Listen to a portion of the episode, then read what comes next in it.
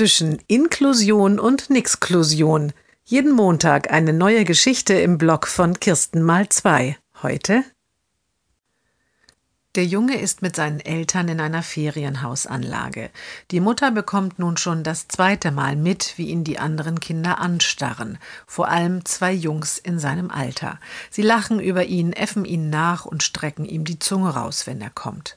Heute ist deren Mutter in der Nähe. Sie geht auf die Mutter des Jungen zu und sagt, sorry, dass meine Jungs so blöd zu ihrem Jungen sind. Ich habe sie auch schon ermahnt, aber sie kennen eben keine Behinderten. Nicht aus der Schule und auch im Stadtteil sehen sie sie nicht.